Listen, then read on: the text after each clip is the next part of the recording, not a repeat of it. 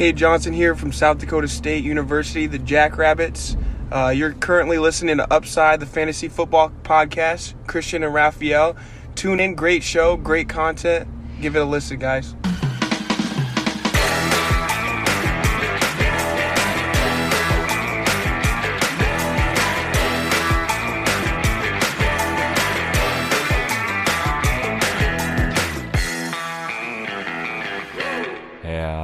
Herzlich willkommen, meine lieben Footballfreunde, bei Upside, dem Fantasy Football Podcast. Mein Name ist Christian und an meiner Seite ist wie jede Woche der Raphael. Eigentlich hatten wir heute einen äh, Gast geplant, aber Raphael kann sagen, was äh, los ist. ja, Shoutout an den Gast auf jeden Fall. Der kommt dann nächste Woche, aber er war sehr flexibel, obwohl er ein, äh, ja, ein, ein Superstar unter den Podcastern ist. Äh, sehr nett auf jeden Fall an der Stelle, weil ich bin noch im Urlaub. Ich hänge hier noch fest, äh, diesmal in Serbien tatsächlich. Und ähm, ja, es war mir nicht möglich, mich anständig vorzubereiten, mir ein anständiges, also es halt gut zu machen, das äh, ne, zu streamen auch mit, mit der Kamera und alles. Deswegen hat nicht funktioniert. Deswegen haben wir es verschoben und da bin ich auch sehr froh drüber. Eigentlich hatte ich sogar geplant, jetzt quasi auf der Autobahn schon zu sein nach, nach Deutschland. Aber wir nehmen ja jetzt auf, deswegen muss das warten. Und gleich gehe ich äh, pennen und dann fahre ich wieder nach Deutschland. Ja, sehr schön. Das heißt, unser Gast kommt nächste Woche und äh, da wird alles komplett abgerissen, aber heute natürlich auch. Also wir haben wir kriegen immer viele Fragen, die sich so um grundsätzliche Herangehensweisen, nenne ich es mal, äh, an den Fantasy Football Draft richten. Ähm, deshalb haben wir uns gedacht, machen wir mal eine Folge für, ja, vielleicht auch Leute, die neu dazugekommen sind. Das sind, wir können das ja äh, bei Patreon und überall sehen, äh, auch wieder einige. Deshalb, äh, um alle mal abzuholen, bevor es dann nächste Woche richtig eskaliert, nochmal eine Folge mit äh, grundlegenden Themen. Und ich glaube auch für die Leute, die ja schon ähm, Experten sind, hat die Folge natürlich natürlich wie immer trotzdem einiges parat. Deswegen, jo, bleibt dran und ähm, wir starten äh, zuallererst natürlich mit News. News haben wir vor allem da deshalb, weil die Training Camps ja gestartet sind. Und äh, Sollen wir mit der, mit dem, mit der schlimmsten oder mit dem, mit der einschneidendsten News anfangen oder eher so ein bisschen drauf hinarbeiten und was Lockeres machen? Was Lockeres wäre zum Beispiel, dass Dak Prescott eine Schulterverletzung hat, die aber nicht schlimm ist. Oder sollen wir direkt ja. reinhauen, Raphael? Ja, direkt reinhauen. Ne? Also Football ist back, Injuries sind back. Deswegen, äh, okay. äh, wir starten direkt rein. Leute sind natürlich harten Stuff gewohnt, ne? Klar. Ja, dann haltet euch fest, schnallt euch an, äh, wir hauen direkt rein, wir bleiben in der Division von Dak Prescott. Ah nee, bleiben wir nicht mehr. Nee, das, das ist Quatsch. Ähm, wir gehen in eine andere Division, äh, Entschuldigung, und zwar zu den Indianapolis Colts. Da hat sich Carson Wentz vor ungefähr fünf Jahren oder so verletzt, ist jetzt rausgekommen und er wurde jetzt operiert, fällt fünf bis zwölf Wochen aus, ist auch eine nette Zeitspanne. Ähm, mhm. Also wir wissen damit nichts anzufangen. Im Best. Case wäre das dann, dass er nur Woche eins ausfällt. Ja, also ich hätte Carson Wentz eh nicht gedraftet. Deswegen zu Carson Wentz habe ich nichts zu sagen. Wenn zu dem Rest, Raphael, äh, dein, deine Meinung? Ja, ich hätte ihn schon, schon so als Late äh, Quarterback hätte ich ihn schon interessant gefunden, auch als Streaming Quarterback. Also da fällt schon eine Option weg, meiner Meinung nach. Ist eine, ist eine gute Offense, eine Quarterback-freundliche Offense. Mm, bringt ein bisschen Rushing Floor auch mit. Also ne, Streaming Quarterback wäre schon gewesen. Aber so haben wir natürlich jetzt das Problem mit Michael Pittman, mit Paris Campbell, T.Y. Hilton die Wide Receiver unter ja, Jacob Eason wahrscheinlich. Ne? Also Brett Huntley wurde als Veteran geholt, als Depth, aber Jacob Eason wahrscheinlich der Starter, der Viertrunden-Pick 2020. Ja, äh, also gut ist das auf jeden Fall nicht für die drei Wide Receiver. Die fallen ja, für mich eigentlich dann raus aus der Liste, dass ich die draften will, obwohl ich Pittman und obwohl ich äh, Paris Campbell ganz geil finde. Aber unter diesen Voraussetzungen und vor allem dann mit einem, also wenn Wenz dann wieder zurück ist, heißt nicht, dass er bei 100% ist und dass er dann ja gut, du magst ihn sowieso nicht, aber dass er dann gut performt. Ne? Also ich kann mir schon vorstellen, dass er dann ein bisschen limitiert ist, auch in seinen Bewegungen, dass er vielleicht nicht ganz so mobil ist die ersten Wochen, wenn er zurück ist. Also ich glaube, die ganze Offense wird ein bisschen strugglen und deswegen die Wide Receiver, da bin ich ein bisschen abgeturnt jetzt mittlerweile. Für Jonathan Taylor, ich glaube, das ist für viele sehr, sehr wichtig, der ein First Rounder ist äh, in den Drafts, bisher in der ADP. Ich glaube, dass ihn das zwar, ja, vielleicht Touch, die Touchdown-Upside fehlt ein bisschen, weil die Scoring oder die, die, die Codes vielleicht nicht so oft in Scoring-Position kommen, aber das Volume ist halt trotzdem da. Ne? Die werden halt sehr, sehr viel immer noch den Ball laufen. Sind sowieso schon eine Run-First-Offense, jetzt mit Jacob Easton wahrscheinlich noch mehr Run-First.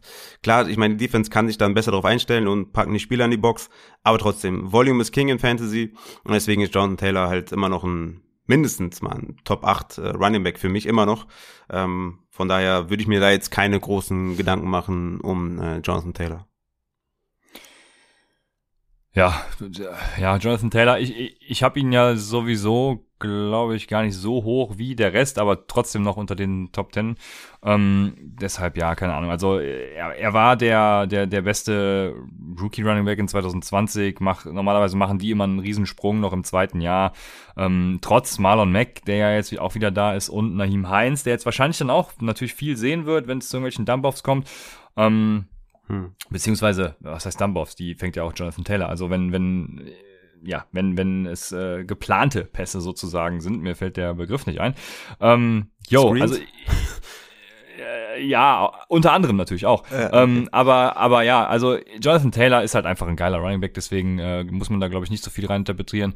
Ich glaube, also das Gute bei Jonathan Taylor ist ja, viele haben ja vor der Saison letztes Jahr gesagt, dass er auch äh, eher der reine Runner ist, aber er hat ja auch äh, im Passcatching ganz gut ausgesehen. So ist es ja nicht, ne? Trotz dessen, dass Naheem Heinz eben noch da ist. Und ich glaube, der wird jetzt nicht so viel sehen wie diese so diese Standard Running Backs, die man die man früh draftet, so so so ein Delvin Cook zum Beispiel, der äh, ja auch gut im Passing Game eingesetzt wird. Der hatte glaube ich äh, knapp über 50 Targets. So jemand wie Derrick Henry hat im Gegensatz dazu nur 30 ungefähr gehabt. Ähm, ja, genau die Mitte ist dann Antonio Gibson und, und da sehe ich ihn auch ungefähr, äh, also so bei 40, 40 Targets vielleicht. Und ähm, ich glaube, damit John kann Taylor. er aber ganz ordentlich. Ja, Jonathan Taylor, genau, sehe ich so bei, bei ungefähr 40, äh, so die Mitte zwischen diesen, diesen Typen von Running Backs. Ja, das musst du auf jeden Fall klarstellen, weil du hast gerade Anthony Gibson gesagt und ja, Anthony Gibson, Gibson bei 40 Jahr 40 Targets hast, dann musst du deine Rankings nochmal überarbeiten. Ja, Anthony Gibson hatte letztes Jahr um die 40 Targets, das, das war, das war das Ding. Ähm, okay. Und ja, da sehe ich Jonathan Taylor so und deshalb äh, denke ich, wird es ihm keine Schmerzen zufügen. Ja, jetzt kommen wir wieder zu dem Punkt, dass äh, ich habe ja gegen, äh, also ich habe ja Markus Mariotas Vertragsverlängerung bei den Raiders nicht verstanden. Ne? Das ist, wird jetzt jetzt umso deutlicher, weil wenn Markus Mariota eben äh, nicht diesen Vertrag angenommen hätte und sich schlechter gestellt hätte, dann wäre das natürlich jetzt eine hervorragende Option. Zu den Colts zu gehen, ja, wer könnte es jetzt werden? Nick Foles ist natürlich noch da. Keine Ahnung. Ähm, das war's aber müsste, auch. Den, der, ist schon, der ist schon der beste Kandidat, ne? Ja, äh, Jimmy Garoppolo wäre noch so ein, so ein Kandidat, der natürlich übelst teuer ist und ja, dir wahrscheinlich nicht mehr bietet als ein Jacob Eason. Ähm, okay, das ist zu hart, glaube ich. Aber ähm, ja, schwierig. Keine Ahnung. Ich war vorher nicht hyped bei den Colts und bin es jetzt auch nicht. Äh, mit Carson Wentz hätte man immer noch äh, die Wide Receiver, denke ich, draften können. Pittman fand ich ja immer sehr geil, aber jetzt wird's halt echt, jetzt wird's echt, boah, jetzt wird's echt schwer. Also keine Ahnung. Ja, kriegen alle nochmal einen Bump. Haben wir ja, hast du ja auch schon gesagt, deswegen, yo. Gibt sonst noch was dazu zu sagen? Ich, ähm, also, ich, also ja, Carson Wentz wird natürlich der, der Rushing äh, Ability dann auch geraubt, das hast du ja aber auch gesagt. Deshalb, also selbst wenn er wieder fit ist, ne, so ein gebrochener Fuß und so, da muss man erstmal auch wieder dann, dann reinkommen, die Bewegungsabläufe kennen und so. Also ich würde sagen, wir können weitermachen, haben alles gesagt. Und ähm, was sind die nächsten News? Wir haben äh, noch ein paar äh, Verpflichtungen. Und zwar geht Devonta Freeman zu den Saints. Ist Camara damit tot, Raphael? genau. Ja, Camara ist tot. Ja, also Camara, ich, ich, also viele haben halt auf Twitter geschrieben, ne, was, was macht das mit Camara? Das macht gar nichts mit Camara. Camara ist eh schon uh, all over the place eingesetzt, äh, im Slot, outside, als Running Back, alles mögliche. Der ist, ist halt äh, ein geiler Spieler, wird eingesetzt. Das ist halt einfach ein Death-Spieler, ne? Also ich, es kann sein, dass, dass die Saints sich halt überlegen, okay, äh, mit dem Ausfall von Michael Thomas werden wir vielleicht noch mehr den Ball laufen, werden der Travis Murray vielleicht ein bisschen mehr Workload geben und dahinter brauchen wir dann noch einen Running Back, dem wir vielleicht irgendwie Vertrauen schenken möchten. Das ist dann Freeman in dem Fall, was ich nicht ganz verstehen kann, weil Freemans Zeit ist, glaube ich, auch vorbei. Aber das ist einfach nur um Depth. Ähm, ja, eigentlich ein Ersatz für Latavius Murray, wenn du mich fragst. Also ich glaube jetzt nicht, dass die da mit drei Running Backs gleichzeitig auf dem Feld stehen. Oder mit vier mit Taysom Hill. Ja. Ich sehe das ähnlich. Diesmal halte ich mich kurz. Ich äh, unterschreibe das, was du sagst. Und bleiben wir bei den Saints. Da ist im Training Camp, also Taysom Hill hat ja viel mit der mit dem First Team gespielt und jetzt äh, mehrt sich natürlich die Angst, dass sie wirklich so dumm sind und Taysom Hill starten lassen. Wie ist deine Meinung dazu? Ja, sie haben auch dann am nächsten Tag James Winston die First Team Raps gegeben. Also meine Schlussfolgerung daraus ist, es ist ein offener Wettbewerb. Also für mich ist es eindeutig, dass es James Winston ist, aber es scheint nicht so eindeutig zu sein. Also es ist ein offener, ja, es ist offen. Es gibt also ne, es wurden dann so wieder so Completion Percentages rausgeholt und da hat Taysom Hill auch irgendwie neun von sieben, äh, sieben von neun getroffen, äh, James Winston auch sieben von neun, äh, der eine hat noch einen Touchdown am Ende ge geworfen, also es, es, es, ich glaube, es wird auf Kleinigkeiten drauf ankommen. Äh, James Winston war irgendwie äh, noch am längsten bei der Trainingseinheit, hat noch ein paar Würfe geübt. Also, also für mich ist es halt eine News, weil ich ja, ich, ich traue Sean Payton einiges zu auch, dass der Taysom Hill über James Winston startet und wenn das passiert, dann äh, ja, das, das wäre auf jeden Fall krass. Also da muss man auf jeden Fall dann einiges überdenken, was die ganze Offense angeht.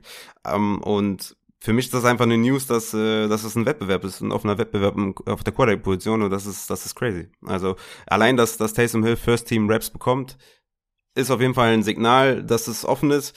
Kann natürlich auch sein, dass sie sagen, okay, wir geben ihm First Team Raps, weil wir ihn halt auch einsetzen. Vielleicht 20, 30 Prozent der, der Spielzeit. Ja, kann natürlich auch sein. Aber es ist auf jeden Fall ein Zeichen dafür, dass James Winston nicht der klare Starter ist, zumindest nicht der 100% Snapshare Starter, sondern dass Taysom Hill auf jeden Fall wieder eine Rolle spielen wird.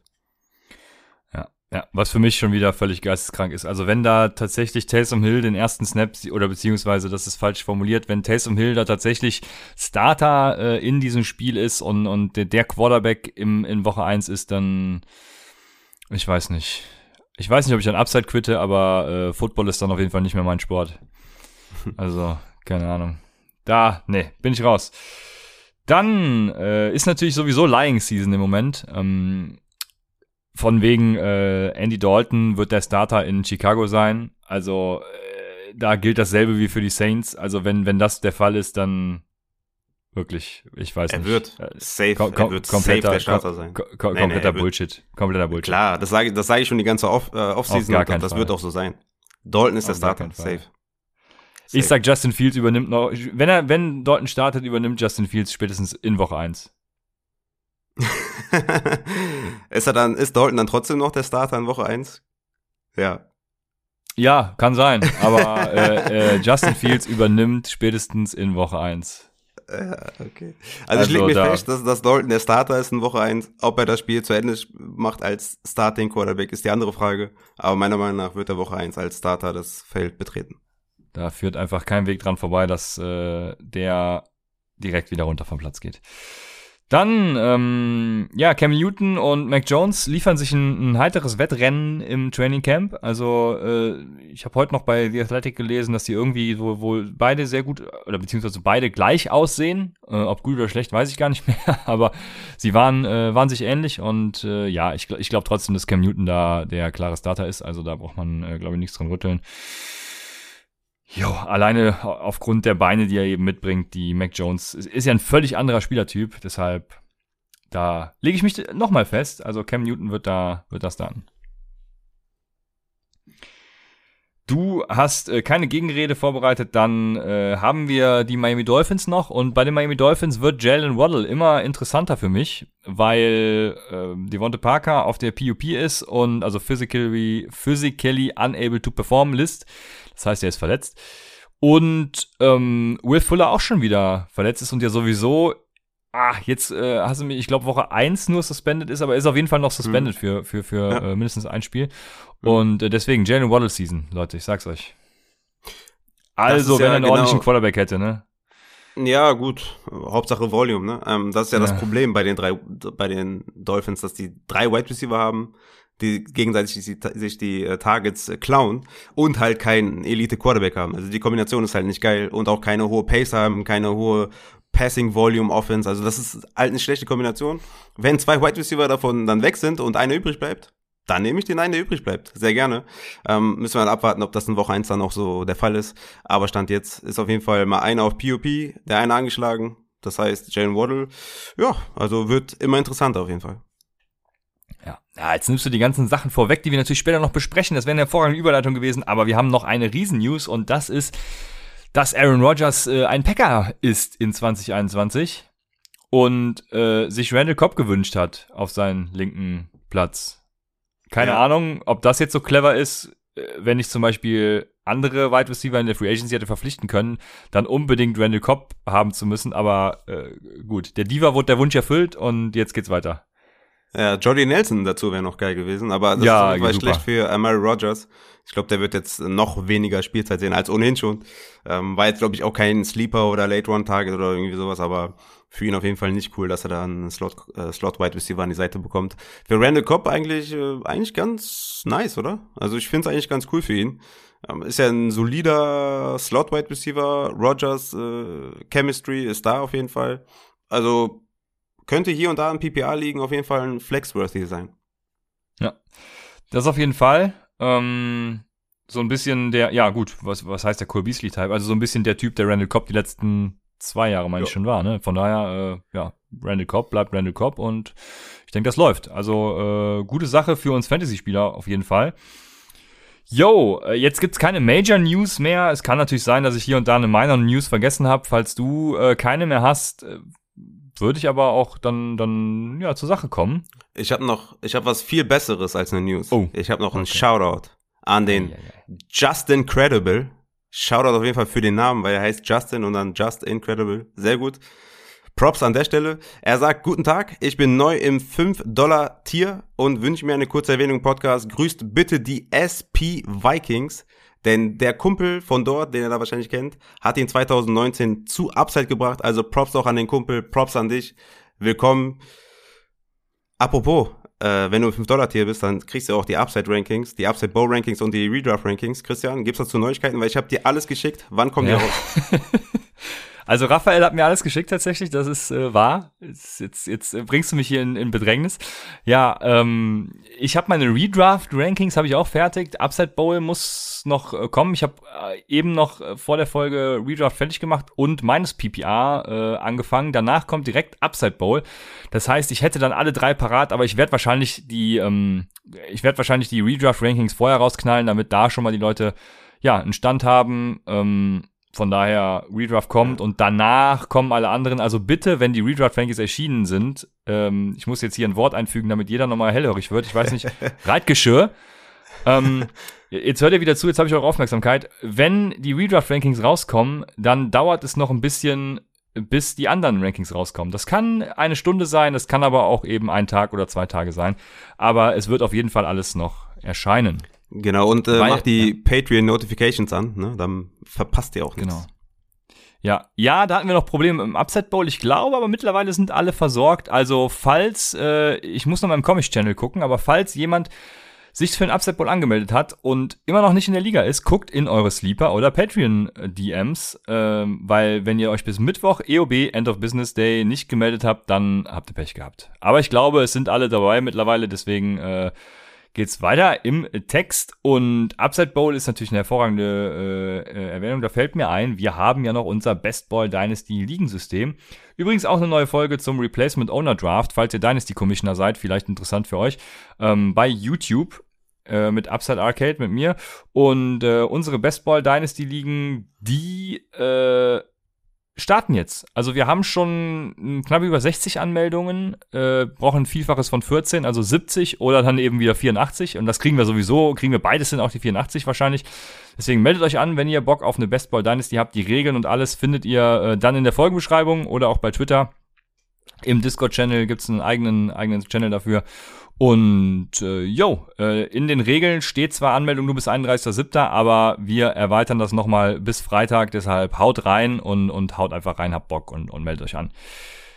Yo, den Shoutout hast du gemacht und äh, jetzt geht's weiter mit den grundlegenden Themen zu einem Fantasy Football Draft. Jetzt äh, beginnen ja schon viele Drafts und wir kriegen Fragen. Und wir starten auch das ganze Thema mal mit einer Frage, äh, einem neuen Hörer, der fragt, was es mit dem Strength of Schedule auf sich hat. Er fragt nämlich, der Daniel ist das, er sagt, hallo zusammen, danke jedes Mal für die tollen Folgen. Gerne, sagen wir dann natürlich. Äh, danke dir fürs Zuhören. Kurze Frage, hat der Spielplan einen Einfluss auf den Draft der Spieler? Die 49ers haben so gesehen nicht schwere Spiele, abgesehen von der Division.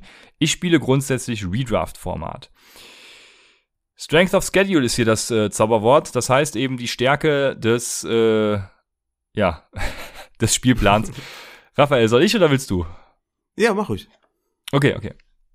Also, es ist einfach so, dass äh, die Defense-Performance über die Jahre einfach nicht vorhersehbar ist und äh, das implizieren aber diese ganzen äh, Strength of Schedule-Modelle. Also die sagen dir ja quasi, äh, die Cardinals hätten jetzt, äh, ich muss mal gerade, ich gehe mal auf PFF und guck mal, die Jacksonville Jaguars äh, haben in Woche 1 zum Beispiel, äh, nehmen wir mal die Pittsburgh Steelers, Entschuldigung, die haben nämlich über die gesamte Saison gesehen, den, den äh, leichtesten Strength of Schedule.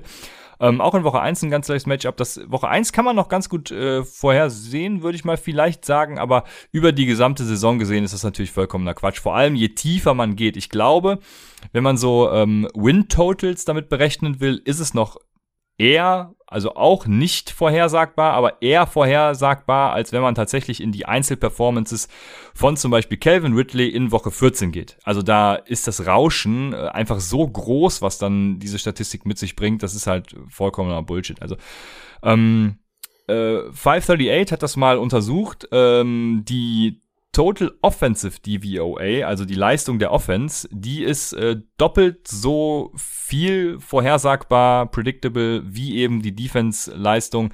Ähm, die Offense lässt sich mit knapp 20% vorhersagen und die Defense eben nur mit, mit 10% und dann eben sowas wie Sex, Interceptions, Fumbles und so mit, mit weniger als, als 4%. Ähm, äh, von daher äh, sind einfach nicht predictable über äh, die Jahre hinweg Defensive Leistungen. Deswegen ist das schon mal vollkommener Quatsch, da irgendwas draus ableiten zu wollen. Man, ich finde es auch Quatsch, danach zu draften, weil ähm, eben aus dem Grund, also muss ich jetzt nicht nochmal wiederholen, ähm, es macht einfach keinen Sinn. Du, du, du, die, die Defense-Leistungen, die verändern sich über das Jahr und was letztes Jahr gut war, äh, du als 49ers-Fan wirst es wahrscheinlich wissen, ähm, ist im nächsten Jahr vielleicht nicht mehr so gut, zumindest was die Defense angeht. Jetzt habe ich ja viel geredet, willst du noch mal was sagen? Ja, also ist alles angesprochen, was halt noch, äh, wie sage ich das diplomatisch, was noch, äh, okay, ich sag's nicht diplomatisch, was noch dümmer ist, wenn du jetzt schon auf die Playoff-Wochen guckst. Ja? Das macht halt, also das machen auch viele und das macht halt gar keinen Sinn. Ich habe schon hier und da mal Artikel gesehen, die halt irgendwie Running Back äh, Strength of Schedule in Woche 15, 16, 17 zeigen ja, das ist halt total Banane, ne, weil du jetzt halt nicht vorhersagen kannst, wie dann die Defense da gegen die Running Backs gestellt sind. Das werden wir alles schön in der Saison machen, ne, wenn wir dann die zwei Folgen in der Woche haben und dann Start-Sits und sagen, welche Defense halt äh, gegen Running Back schlecht ist, welche gut ist, welche Spieler Starts sind, welche Spieler Sits, aber das machst du nicht, ähm, ja, nicht vor Saisonbeginn prediktest du nicht in Woche 15, wie da der Strength of uh, Schedule ist. Von daher, ja, du hast alles gesagt, ich habe noch ein bisschen ergänzt. Lass uns äh, weitermachen. Genau. Ja. Ähm, guckst du auf sowas für Woche 1 zum Beispiel? Woche 1 finde ich das noch, noch ganz, äh, gucke ich mir das Ganze mal an ja, und denke mhm. mir, yo, leg das mal so ein bisschen übereinander, aber ähm, ja. Ja. dann hört es also, bei mir auch schon auf. Ja, genau. Also 49 ist eigentlich auch ein schlechtes Beispiel, weil die Running Back Situation ist nicht klar. Also für mich ist Mostert zwar der Leadback in, in dem Committee mit Trey Sermon, aber für mich jetzt auch nicht so klar, dass ich sage, ne, klar, der ist ein Flex-Spieler und ich würde ihn noch aufstellen, aber es ist jetzt auch nicht so, ne, dass ich sage, okay, das ist ein geiles Matchup. Mostert ist jetzt auf einmal Running Back 5 in meinen, in meinen Weekly Rankings. Und die Wide Receiver Position ist ziemlich stacked, ne? Du hast noch Kittel mit dem dritten Wide Receiver, hast du Debo Samuel und Ayuk, die jeweils auch Upside mitbringen. Aber äh, da ist jetzt nicht entscheidend, wen, gegen wen die in Woche einspielen, sondern da will ich erstmal sehen, in der Saison, wie da so die Target Share verteilt ist. Und dann kann man auch sehen, ist jetzt Debo Samuel nur ein Gadget-Spieler oder sieht er auch äh, konstant Target Share, dass man sagt, okay, keine Ahnung, Woche drei, vier oder so stelle ich den auf, bringt Upside mit dies und das. Ne? Also lange Rede ohne Sinn. Für Woche eins jetzt nicht so wichtig, gegen wen die 49er spielen, sondern für mich eher wichtiger, wie die Opportunity aussieht. Aber wenn ich jetzt keine Ahnung, im, wenn das jetzt irgendwie ein Coinflip ist und ich muss mich entscheiden zwischen einem Running Back, der gegen die Houston Texans spielt und einem Running Back, der gegen die Steelers spielt, dann nehme ich halt den, der gegen die Texans spielt, aber mehr auch nicht. Ja, ja, so ist es. Also die 49ers zum Beispiel, du hast es gerade mit dem Running Back gesagt, für, für Quarterback gilt natürlich dasselbe. Spielt Jimmy Garoppolo oder Trey Lance, weil die, die 49ers haben das, den besten äh, Strength of Schedule in Woche 1, was Quarterbacks betrifft. Ja, aber wen draftest du jetzt? Also, keine Ahnung. Und Season Long macht ja sowieso keinen Sinn, haben wir gesagt, deswegen lass es einfach sein. Wir werden nachher noch, ich werde nachher noch was zu Quarterbacks sagen, deswegen, ähm, ja, schiebe ich das mit dem Strength of Schedule jetzt ein bisschen hinten an und ähm, machen mal weiter, weil wir Strength of Schedule hatten, also, also Spiel, die Stärke des Gegners ja auch.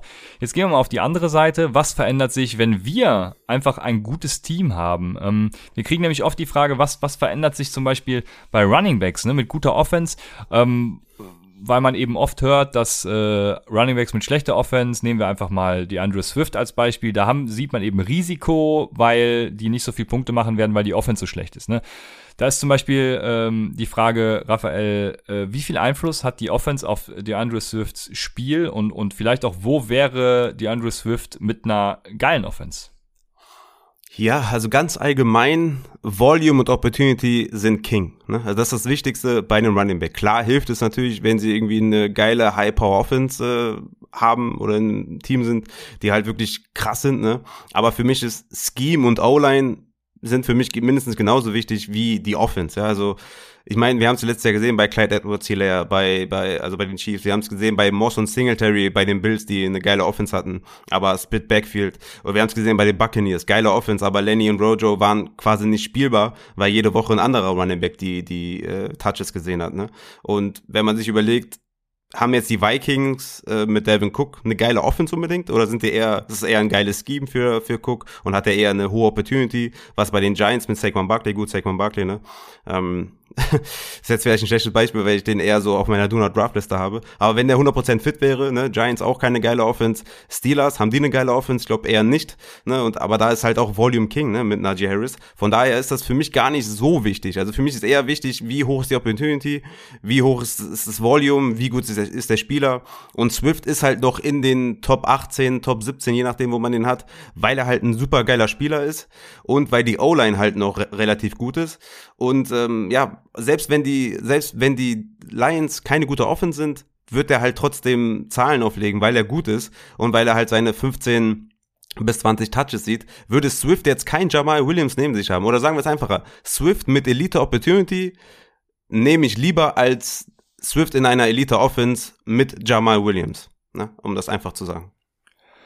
Ja, ja, und Swift ist, ist äh, finde ich vor allem, äh, habe ich als Beispiel gewählt, weil bei Swift ist noch die äh, große, das große Plus, dass er eben auch als Receiver eingesetzt wird. Und da ist eigentlich komplett egal, wie gut die Offense ist, weil, also man muss das Ganze ja mal äh, jetzt von oben betrachtet, wenn die Offense gut ist, dann ist es eben so, äh, wenn dann auch die Defense, oder sagen wir nicht, wenn die Offense, sondern wenn das Team gut ist, also auch die Defense, dann ist es ja für gewöhnlich so, dass du eben führst und äh, mit deinem Laufspiel irgendwie versuchst, die Uhr zu kontrollieren und dementsprechend eben äh, viele Rushing Attempts kriegst und eben viele Räume, um Yards zu kreieren, was jetzt in meines PPA, wie wir alle wissen, gar nicht so gut ist, aber wir reden ja von ganz normalen Half-PPA ähm, oder auch Upside Bowl Settings.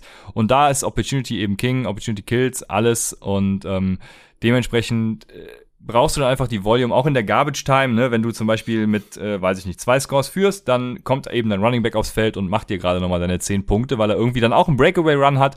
Und ähm, Running Backs bei gutem Team sind schon eher Running Backs, die ich dann höher habe als Running Backs bei schlechten Teams. Aber vor allem auch Swift ist so ein Beispiel, dadurch, dass der so eben so eine, oder auch Alvin Kamara, ne, äh, kann man jetzt äh, Christian McCaffrey, keine Ahnung, die ganzen anführen.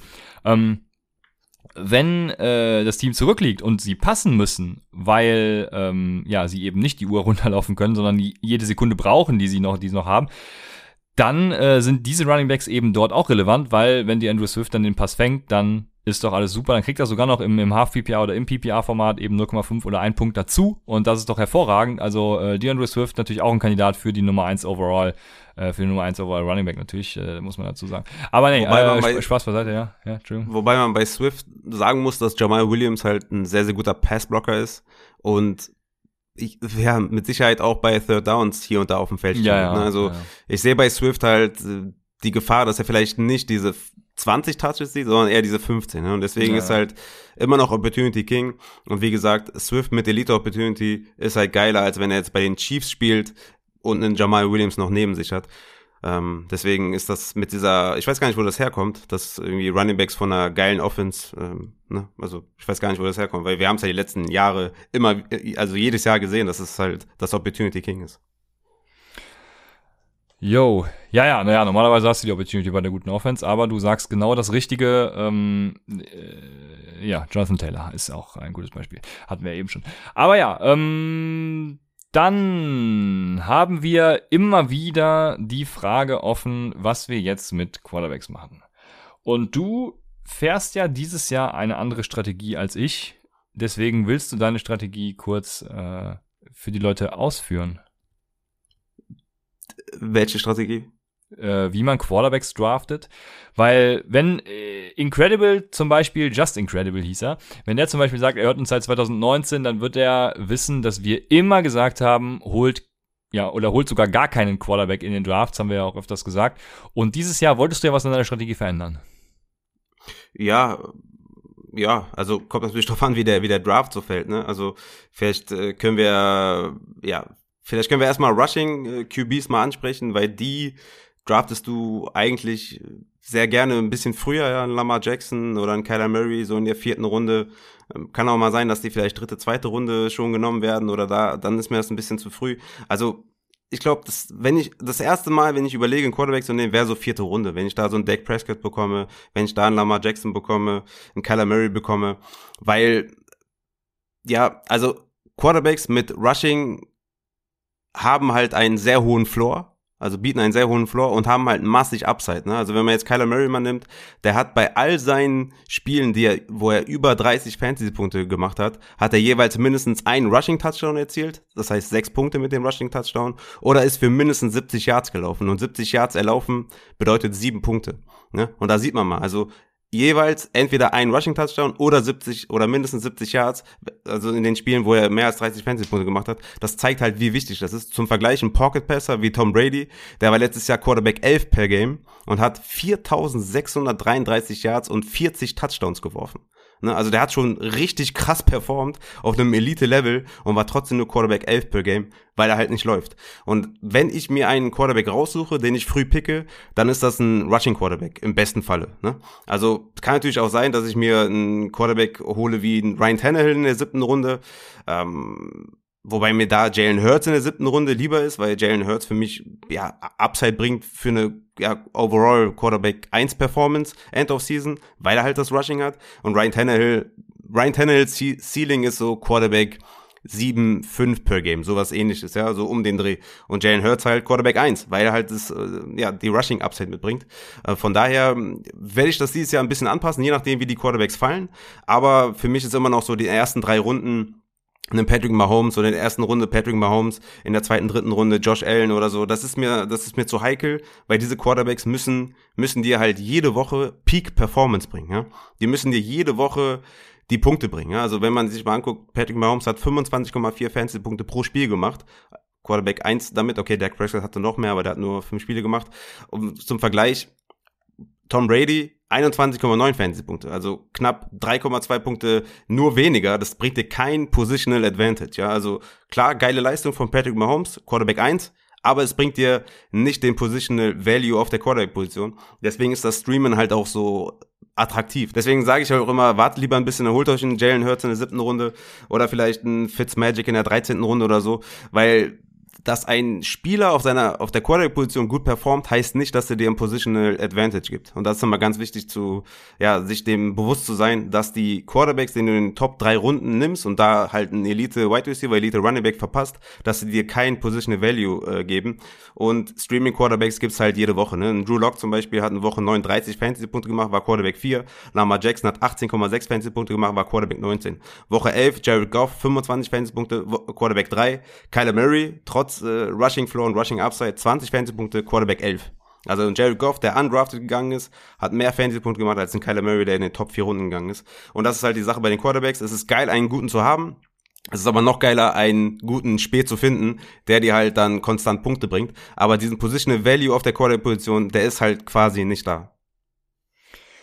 Ja, damit sprichst du genau das an, was ich dann sagen wollte. Also äh, hervorragend solange man kein Upset Bowl oder minus PPR Scoring spielt, ähm, sehe ich das genauso. Also dieser Positional Drop-Off ist einfach überhaupt nicht da und ähm, vor allem ist es auch so, Quarterbacks sind entgegen der Defense, die wir hatten, sehr predictable. Also du kannst die Leistung von Quarterbacks eben sehr gut vorhersagen. Da spielen dann ähm, so Sachen rein wie äh, die Pass-Blocking-Efficiency der O-Line ist, ist eine gute Stat, um sowas zu sagen. Dann eben vor allem auch die äh, Vegas Win-Totals, also das heißt, wie viele Punkte werden in diesem Spiel generell fallen und natürlich der Spread dann auch. Das heißt, ähm, also nicht nur wie viele Punkte fallen, sondern der Spread muss auch gering sein. Das heißt, wenn die Cardinals gegen die Seahawks spielen, dann ist das schon mal ein, ein hohes äh, Punktespiel, weil eventuell beide Defenses äh, kurz sind. Ähm, also mal ein rein fiktives Beispiel bitte, liebe Seahawks-Fans und liebe Cardinals-Fans. Ähm, dann ist es ein hohes Spiel, weil die Quarterbacks beide gut sind und die Defenses kurz sind und äh, dementsprechend betteln die sich um die Punkte und äh, sind aber auch eben gleichwertig, was die Offense angeht. Das heißt, der Spread ist gering und äh, dementsprechend wird viel gescored, es wird viel geworfen und äh, viel, viel Yards gemacht, nicht nur geworfen, sondern viele Yards gemacht.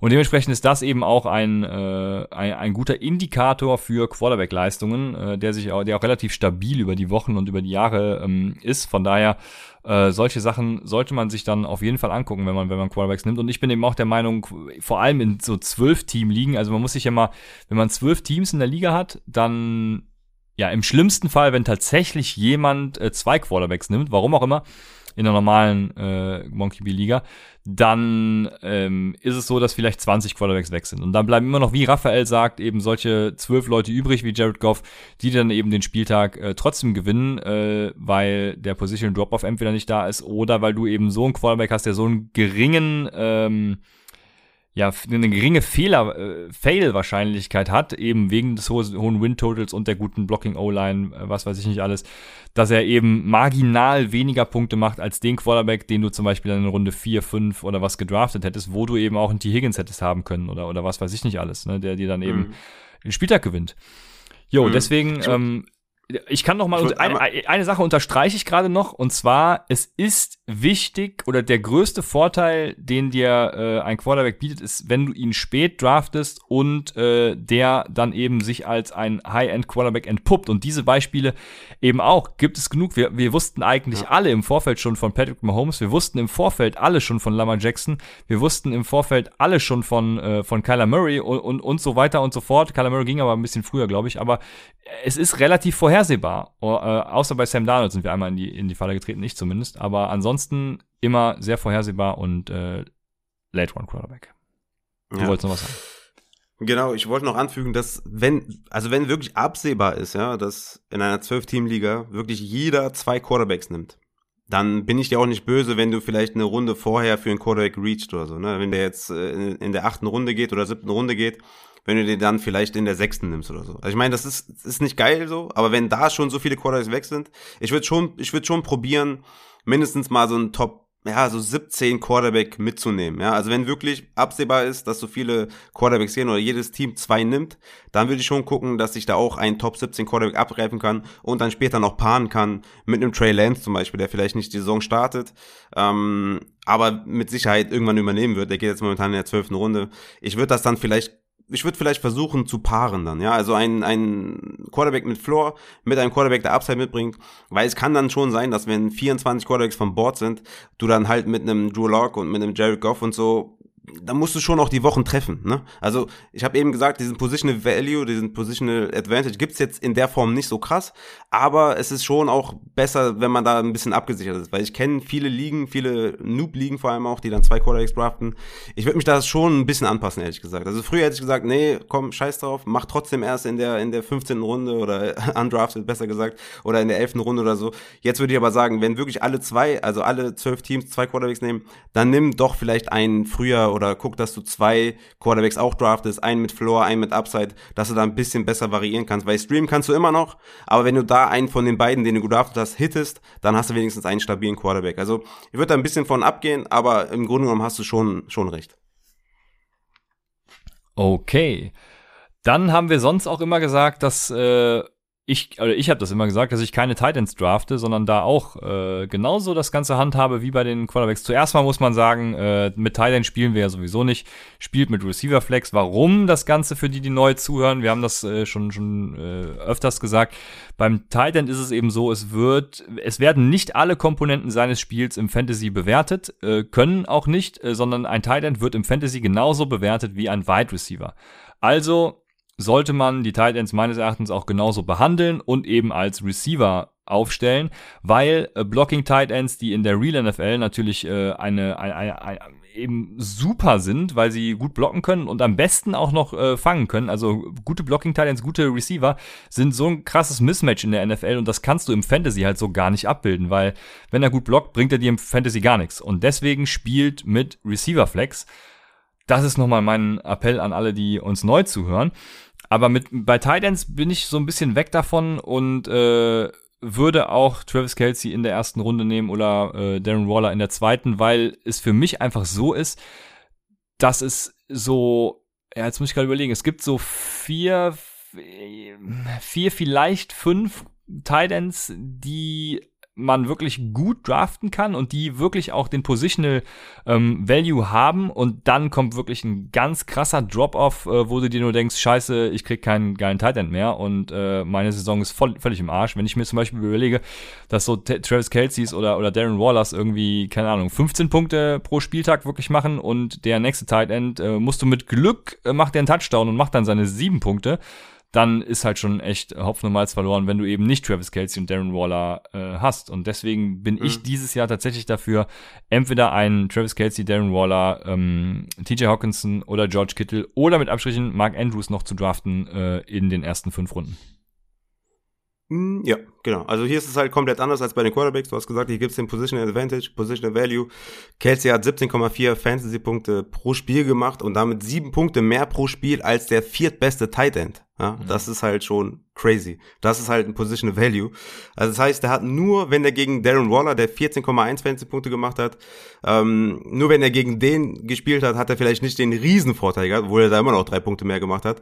Und das ist halt das Ding, ne, warum wir sagen, nimm Kelsey, nimm Waller, nimm Kittel und nimm vielleicht noch Hawkinson, ja, ähm, weil ein Top 5 Tight End, letztes Jahr Robert Tonyan, hat im Schnitt 1,4 Fantasy-Punkte pro Spiel mehr gemacht als der Tight End 13 mit Gronk. Ja? Also hier musst du entweder die absolute Elite nehmen, das heißt für mich Kelsey, Waller oder Kittel. Oder halt dann wirklich erst in der, also für mich geht Hawkinson und Pitts gehen für mich viel zu früh. Also entweder Hawkinson oder Pitts in der sechsten Runde, siebten Runde, da haben die noch ihren gewissen Value, weil die halt nicht diesen riesen Advantage mitbringen. Also ich meine, niemand hat letztes Jahr mit äh, dem Tight End 4 Mark Andrews die Liga gewonnen. Ne?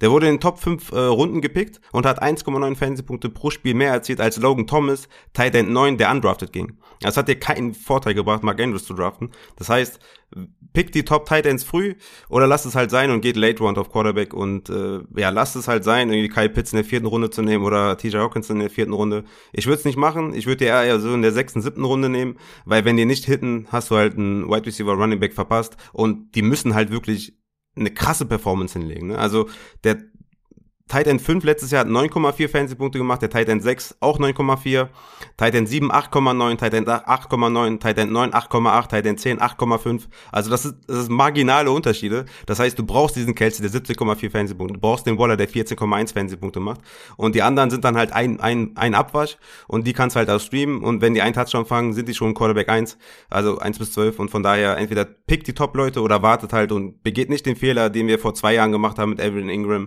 oder den wir letztes letztes Jahr gemacht haben mit Mark Andrews. Macht es einfach nicht. Pick die Top-Leute oder halt äh, Late Rounds. Ja, ich unterstreiche das nochmal, aber bin bei TJ Hawkinson natürlich äh, völlig anderer Meinung. TJ Hawkinson gehört für mich äh, in die Top 3 äh, Riege der Titans. Hat, ähm, Top 3, okay. Ja. Nee, also ich, ich finde es auch in Ordnung. Also ähm, nur er muss dann auch hitten. Ne? Also das ist halt das, was ich meine. So, ähm, ich, ich, also für mich ist auch TJ Hawkinson ist ja in meinem Ranking Titan 4. Und ähm, ich bin, ja, also ich, ich würde den halt nur nicht in den Top 4 Runden nehmen. Ich würde den vielleicht eher in der fünften nehmen. Äh, da sehe ich dann eher den Value als Top 4, weil da will ich dann schon eher Running Back und Wide Receiver nehmen, wenn ich nicht Kelsey, ne, klar, das ist immer, ist immer die Auswahl, Ausnahme und Waller halt. Aber TJ Hawkinson, ja, wenn du mich fragst, ist, kann der Tight End 1 werden und kann der seine 15 Fantasy-Punkte pro Spiel machen? Ja, kann er auf jeden Fall, weil er ist der, äh, er wird Tageleader sein und Touchdown-Leader sein und er ist da die 1. Ja. Ja, ja, genau, hatte letztes Jahr schon 21-prozentigen Target Share, ähm, wird dieses Jahr wahrscheinlich eher dann noch, noch steigen. Und er hat vor allem auch einen riesen Schritt äh, zu seiner Rookie-Season gemacht. Eine PFF Passing Grade von 62 auf 76 und ähm, äh, die First Downs, die er hatte, fast verdoppelt, also auch dann eben wichtig für den Upside Bowl nochmal. Und äh, ja, also ich glaube einfach, der, der kann dann das nächste große Ding neben, neben ähm, ähm, Travis Kelsey und Darren Waller sein. Und Travis Kelsey, da muss man mhm. ja sagen, der hat ja schon also erstmal Travis Kelsey und Darren Waller. Lustig, ich habe hier äh, einen PFF-Artikel noch, äh, noch zuletzt gelesen, ähm, der mich darauf aufmerksam machte, dass Travis Kelsey immer, wenn er äh, die letzten fünf Jahre oder war es sogar immer, wenn er Starter war, ähm, der Nummer eins Tight End in der NFL war und Darren Waller war auf jeden Fall immer, wenn er gestartet hat, der Tight End 2, das waren nämlich die letzten beiden Jahre. George Kittle und Mark Andrews, immer wenn sie gestartet sind, was ja, dadurch, dass sie relativ neu in der Liga sind, ähm, auch nicht, nicht so viel ist, aber immer in den Top 5 gefinisht. Also da sieht man schon eine gewisse Konstanz bei diesen vier Leuten. Ne? Mhm. Deswegen ähm, äh, schon, ja, gute Tight Ends. Und bei Travis Kelsey wird es ja auch nicht schlechter, ne? Also Sammy Watkins ist als, als Option jetzt auch noch weg. Äh, das heißt, wir haben eigentlich nur Tyreek Hill und Travis Kelsey als Receiver. Gut, Nicole Hartman könnte vielleicht den nächsten Step machen, haben wir letztes Jahr schon, schon gehofft. Mhm. Ja, also für Travis Kelsey wird alles nur noch besser und ich sehe, Travis Kelsey ist für mich im Moment ein First Runner. Genau. Ja, für mich auch. Ähm, das haben wir ja schon vor drei Jahren gesagt, da wurden wir noch gebasht. Aber das ist halt genau das, was ich meinte. Ne? Mark Andrews, du sagst ja, Titan 4 bringt dir nicht den Positional Advantage, den dir halt Kelsey bringt. Ne? Andrews ja, ja, 10,1 Fantasy-Punkte, äh, der Titan 10 8,5 Fantasy-Punkte pro Spiel. Also das ist halt das Problem bei diesen Spielern. Ja? Die, wenn du Mark Andrews, in dem Falle TJ Hawkinson, in den Top 4 Runden nimmst, dann muss er wirklich auch diese, diesen Positional äh, Advantage mitbringen. Und das ist halt dann die große Frage. Und das ist zum Beispiel auch, wo ich sage, Kyle Pitts werde ich wahrscheinlich in keiner Redrive-Liga haben, weil der geht halt äh, vor TJ Hawkinson äh, in den Top 4 Runden und ja, der muss halt schon, äh, weiß ich nicht, also selbst wenn er die beste Rookie Tight End Season aller Zeiten spielt, bringt er dir keinen Positional Advantage. Ne? Also ja, je nachdem, genau. wie krass die ist, aber wenn er die Top von, von ich glaube, Evan Ingram war es, glaube ich, vor drei Jahren, hat er dir kein Position Advantage gebracht. Das ist halt das Problem bei Kyle Pitts. Ja, ja, bei Kyle Pitts bin ich auch tatsächlich raus, der gibt mir, gibt mir viel zu hoch. Vor allem, du hast ja nicht nur Kyle Pitts, die werden wahrscheinlich viel 12 Personal mit Hayden Hurst auch noch spielen, äh, Calvin Ridley dabei. Also das sind, glaube ich, dann die, die, die besten drei Receiver, die Atlanta da hat. Gut, jetzt tue ich, ähm, jetzt tue ich ihm Unrecht hier, äh, ach, wie heißt er noch? Nicht Olamide, sondern äh, der andere. Russell Gage. Ja, Russell Gage, genau, die ja auch letztes Jahr gut reingesteppt sind, als, als Julio Jones dann verletzt war, aber trotzdem äh, glaube ich, dass die Titans dann eine große Receiving-Rolle beide auch haben werden, deswegen ja. Kyle Pitts bin ich raus, aber äh, gut, damit hätten wir die Titans auch soweit abgehakt. Und jetzt ist auch immer eine spannende Frage, die, die, die ich häufig gestellt kriege, was mache ich eigentlich so in den mittleren Runden? Also so diese, diese Region, ja, was sind mittlere Runden? Fängt das schon bei Javonte Williams und Melvin Gordon ungefähr an oder so? Also ich würde mal sagen, so Runden vier bis, bis acht vielleicht, ne? Oder fünf bis neun, ich weiß es nicht. Aber was macht man äh, dafür gewöhnlich? Und äh, geht man da eher auf Running Back, eher auf Wide Receiver? Und äh, ich bin, also genau in diesen Runden entscheidet sich tatsächlich für mich immer mein Draft weil ich da gucke, was bringt mir den größten Value. Und wenn da zum Beispiel so ein, so ein Deck Prescott noch da ist, dann, dann überlege ich vielleicht auch da mal in Runde, Runde 5, 6, ähm, hm, nehme ich genau. vielleicht, vielleicht doch schon meinen Quarterback, ne? Und äh, hm. wenn ich dann nur noch die Auswahl habe zwischen, ähm, boah, ich weiß nicht, äh, Michael Pittman jetzt zum Beispiel, wenn Zach Ertz weg ist, der geht wahrscheinlich noch ein bisschen später, hab gerade die ADPs nicht, nicht, nicht vor mir, aber ähm, ihr, ihr habt bestimmt einen Spieler vor Augen ähm, zwischen diesem habe oder eben dem Running Back, der dann ein Trey Sermon oder was weiß ich ist, dann, dann denke ich mir, pff, ja, keine Ahnung, nimmst du Dak Prescott. Und dementsprechend ist für mich genau diese Region, diese mittlere Region, die wichtigste im Draft, auf die ihr aber auch, ja, äh, individuell reagieren müsst. Meines Erachtens.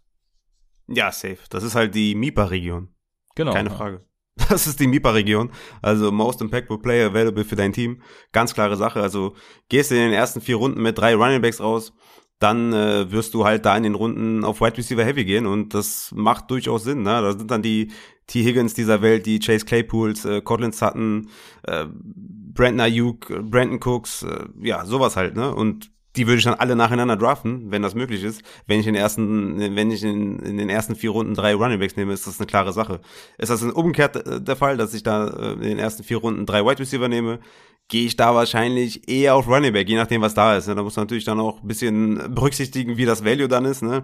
Also ich nehme jetzt keinen, ähm, Ich nehme jetzt keinen Melvin Gordon über einem T. Higgins oder so, aber da muss man dann schon auch äh, abwägen, was dann noch da ist. Ne? Und was ich immer sage, in diesen mittleren Runden draftet, wenn möglich, halt hohes Upside. Sehr hohes Upside. Also Mike Davis zum Beispiel, je nachdem, wie der noch fällt, ja, also die, die ADP momentan ist nicht so sehr aussagekräftig, meiner Meinung nach. Oder vielleicht hier ein gutes Beispiel, Daryl Henderson, wenn das alles so bleibt, ist der, ist der in Line für harte Touches, für viele Touches, dann müsst ihr sein Upside einfach mitnehmen. Es geht nicht anders. Und ähm, ne, also ist mir dann lieber als ein Floor von Juju Smith Schuster ja, oder ein Floor von äh, weiß ich nicht, also von, von äh, Antonio Brown oder sowas, ja, die dann jetzt vielleicht nicht in derselben Runde gehen, aber ich will einfach nur verdeutlichen, dass das Upside in diesen Runden extrem wichtig ist. Ne? Also vier bis acht Upside sehr, sehr wichtig und einfach nach MIPA draften. Das ist die einzige, einzig richtige Antwort. Wenn jemand fragt, soll ich da einen Running Back oder Right Receiver nehmen? Ja, da muss ich wissen, was hast du vorher genommen, um dann zu sagen, was du im Vakuum nehmen sollst. Aber wichtig ist immer Upside äh, zu draften in den Runden, weil da gewinnst du in der Regel die Liga. Du gewinnst die Liga ja nicht in den ersten vier Runden, weil da ist klar, wen du nimmst. Ja, es ist relativ klar, wen du in der ersten Runde nimmst, in der zweiten Runde, in der dritten Runde. Ähm, natürlich hat hier und da vielleicht jemand Goldaday höher als jemand anders oder vielleicht hat hier und da jemand äh, Elliott niedriger oder höher, dass er sagt, er ist eher ein Zweitrunden-Pick oder sowas. Ne? Aber im Grunde genommen sind das sichere, sichere Plays äh, Runde 1 bis 4 und danach sind halt die Upside-Picks da. Ne? Danach sind halt die DK Metcalfs dieser Welt, die Keen Allens dieser Welt von letztem Jahr und da gewinnst du die Liga. Ja, also wenn ich jetzt mal äh, was, was sagen müsste, wie es bei mir ist, ich habe ja auch wieder äh, etliche Bestball und, und Mock-Drafts auch und dies und jenes äh, hinter mir. Also in äh, größtenteils ist es tatsächlich so, dass da der größere Value die Wide Receiver sind, weil ähm, Klar, wie letztes Jahr auch. Ja, genau. Deshalb ähm, ja, dann nehme ich dann lieber einen T. Higgins als einen Javonte Williams und von daher. Genau. Ja, ja. Aber reagiert, reagiert. Das ist ein sehr, sehr gutes Beispiel. Danke dafür. Ich habe gerade kein gutes Beispiel gefunden, aber das ist perfekt. Das ist wirklich perfekt. Da, genau, das machst du halt. Ähm, so äh, gewinnst du halt dann den Draft, ne? Weil du kannst jetzt nicht einen Running Back äh, über einem Wide Receiver picken, äh, weil Javonte Williams wird halt die Saison nicht als Starter beginnen. So ist es. Äh, aber sind wir schon mal bei den Startern und jetzt wird's sehr interessant. Eine ähm, ne, ne Frage, die natürlich auch immer wieder kommt. Wer ist der nächste? Äh, setzt irgendwen ein, Philip Lindsay, James Robinson, äh, Alvin Kamara, Nick Chubb war ja auch, äh, habe ich in der letzten Runde irgendwann mal gepickt. Also alle solche Running Backs und ähm, müssen ja nicht nur die undrafted Free Agents sein, sondern eben auch diese Running Backs, die spät gehen, sowas wie ein äh, Kenneth Gainwell zum Beispiel könnte auch so ein Fall sein. Ähm, und wie identifiziert man eigentlich die? Und Kenneth äh. Gainwell, nee, ja, mach du ruhig, ja. Nee, ich, ja. okay, für, für, mich ist es auf jeden Fall kein Kandidat dafür. Das, also ich fand es nur lustig, deswegen mach, mach ich weiter.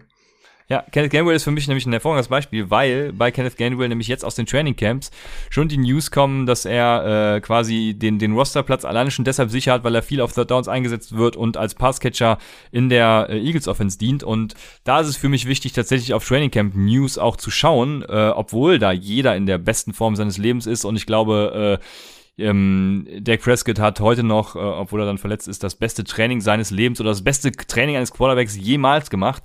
Aber nichtsdestotrotz äh, ist es für mich sehr wichtig, äh, da dann zwischen den Zeilen zu lesen und zu gucken, ähm, vor allem auch was das Blocking bei Runningbacks angeht, ähm, weil nur dann stehst du auf dem Feld, wenn du eben auch ordentlich, ordentlich blocken kannst.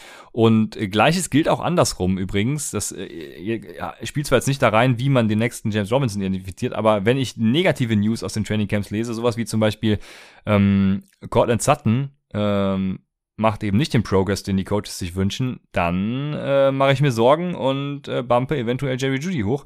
Aber wie identifiziere ich den? Das ist tatsächlich Training Camp News gucken, Upside hören, ähm, ganz viele andere äh, ja, Meinungen auch konsumieren. Also muss nicht nur Upside sein und mir daraus eben ein Bild machen. Letztes Jahr ähm, ich fand James Robinson äh, zum Beispiel dann irgendwann geil und habe dann bei The Athletic tatsächlich immer einen Breakdown von jemandem gesehen. Also ich bin ja äh, nicht, äh, ich bin schon hingeführt worden, dass James Robinson so geil ist. Ich bin nicht, nicht komplett selbst auf die Idee gekommen, weil es war ja zu der Zeit auch noch, äh, mir fällt jetzt der Name gerade nicht ein, aber es gab Raquel ja. Armstead. Ja, Raquel Armstead, danke.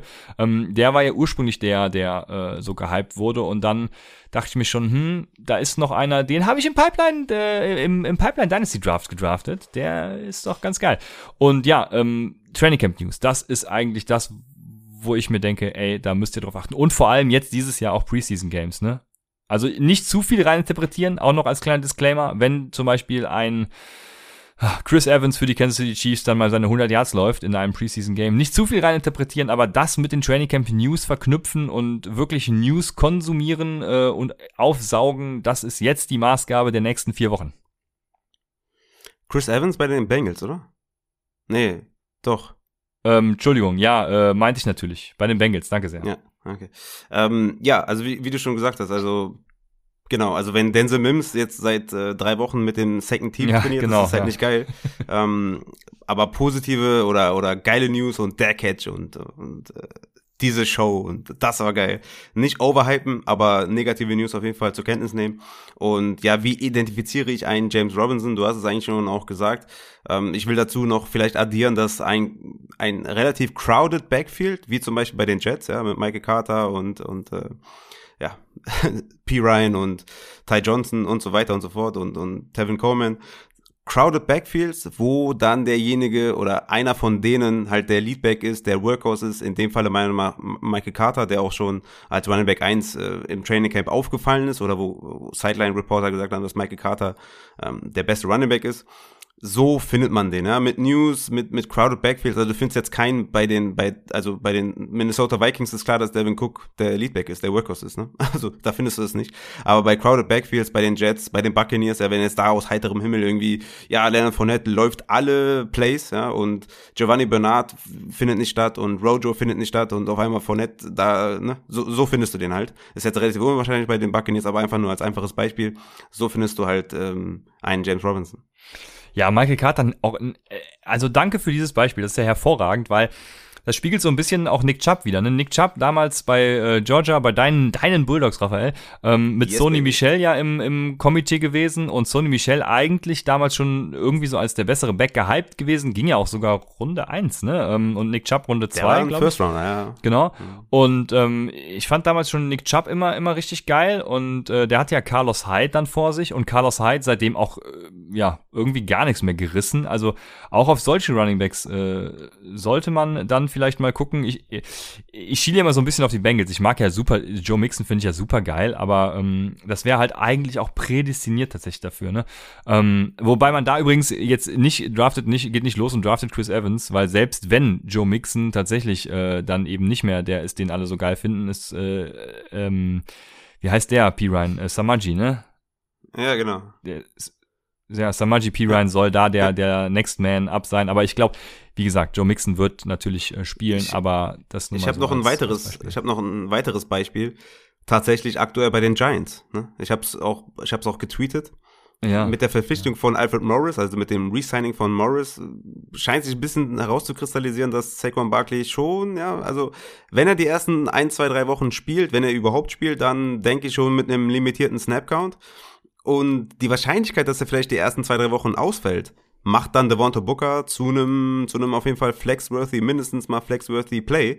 Und so kannst du auch einen James Robinson finden, dass wenn Saquon Barkley vielleicht eine, ähm, wie, wie, heißt, wie nennt man das nochmal auf Englisch, wenn man sich wieder verletzt, eine Re-Injury oder so, irgendwie sowas, ähm, zuzieht und dann vielleicht doch sechs, sieben, acht Wochen ausfällt oder so, dann hast du halt quasi jetzt nicht einen Full-Season James Robinson, aber dann vielleicht für sechs, sieben Wochen einen Devonta Booker, den du jede Woche aufstellen kannst. Also so findest du das auch, ne, dass du vielleicht einen verletzten äh, Workhouse, Workhouse hast und dahinter halt den, den, ähm, den ähm, Handcuff hast, den du vielleicht dann auch in der letzten Runde einfach mal draften kannst. Also ich würde jetzt zum Beispiel, wenn ich jetzt draften würde, würde ich Devonta Booker easy mit dem letzten Pick nehmen. Einfach schauen, was passiert mit Saquon Barkley und wenn der ausfällt, wenn er vielleicht auch nur zwei Wochen fehlt, hast du zwei Wochen auf jeden Fall Devonta Booker Leistungen, die sie sehen lassen können. Ja, pass auf. Da haben wir doch schon unseren nächsten James Robinson. Unser nächster James Robinson, Lorenz hat es damals in unserer Folge schon gesagt, ist Gary Brightwell. Stimmt. Geht los und draftet Gary Brightwell. Das wird der neue James Robinson. Übrigens, Nick Chubb wird bezahlt. Haben wir bei den News gar nicht gesagt, ne? Nick Haben wir Chubb ignoriert, oder? wurde bezahlt, ja, zu, zu, ich glaube, äh, ähm, 12 Millionen durchschnittlich im Jahr.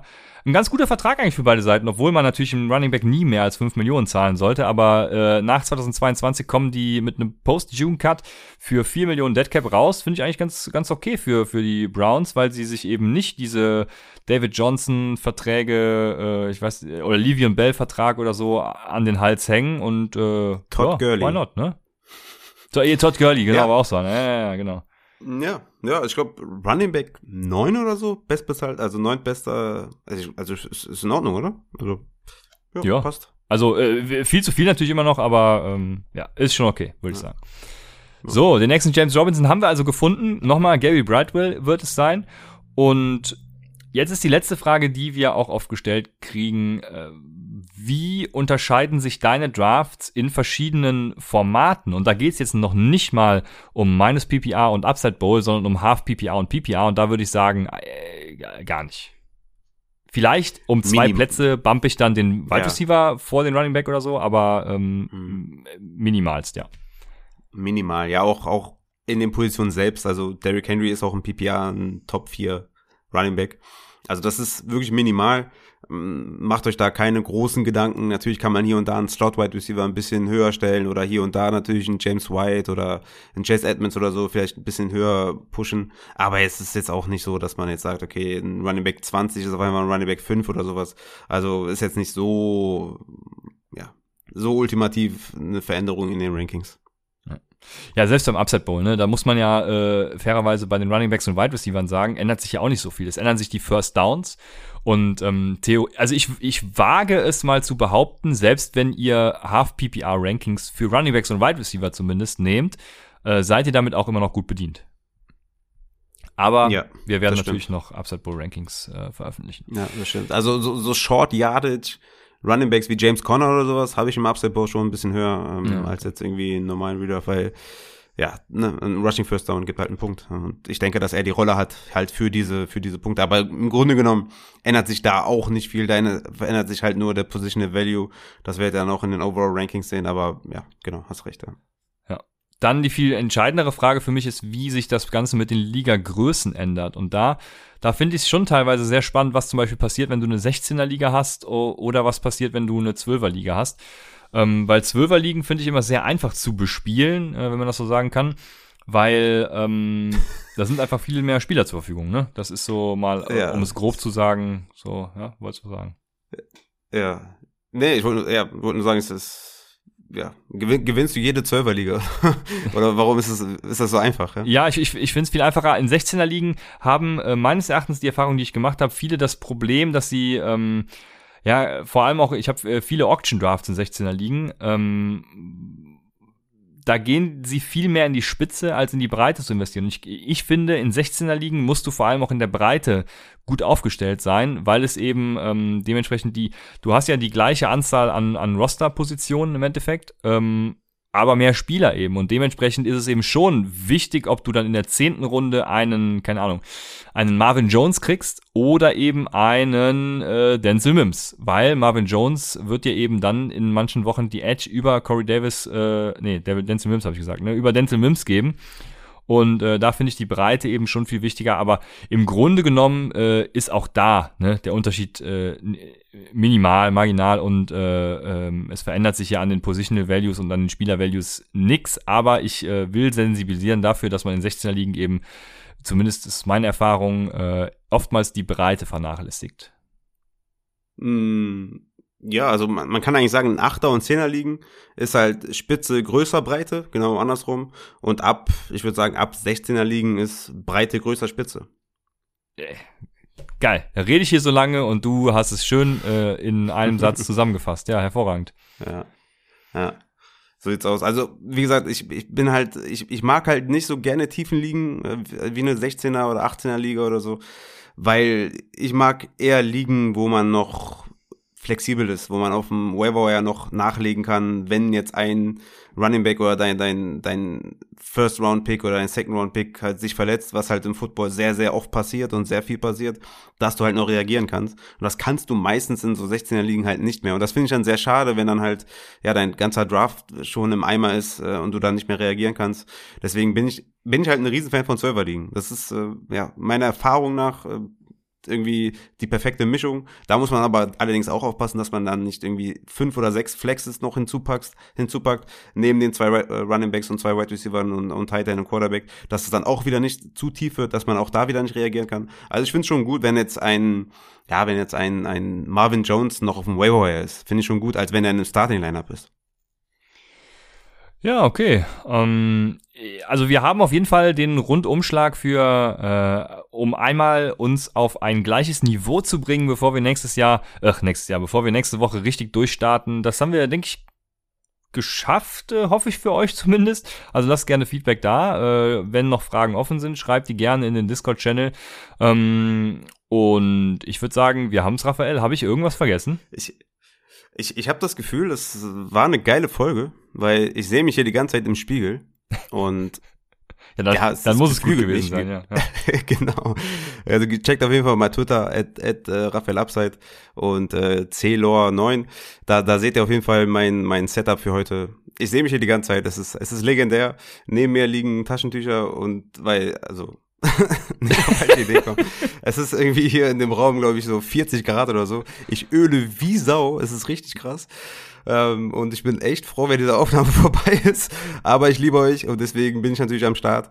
Und ich bin sehr froh, dass unser Stargast abgesagt hat, weil es war diese Umstände heute, heute ich bin um 7 Uhr aufgestanden, bin, glaube ich, insgesamt, ich glaube, 350 Kilometer gefahren, habe Sachen geschleppt ohne Ende, bin nach Hause gekommen oder hier in die Wohnung gekommen, habe die Sachen aufgestellt, aufgebaut. Also es war echt ein Horrortag, so was Vorbereitung angeht. Ich hoffe, dafür war es immer noch eine geile Folge und äh, ja, folgt uns at Upside Fantasy, checkt äh, Patreon ab und danke für die Liebe, danke für den Support und äh, ihr seid die geilsten.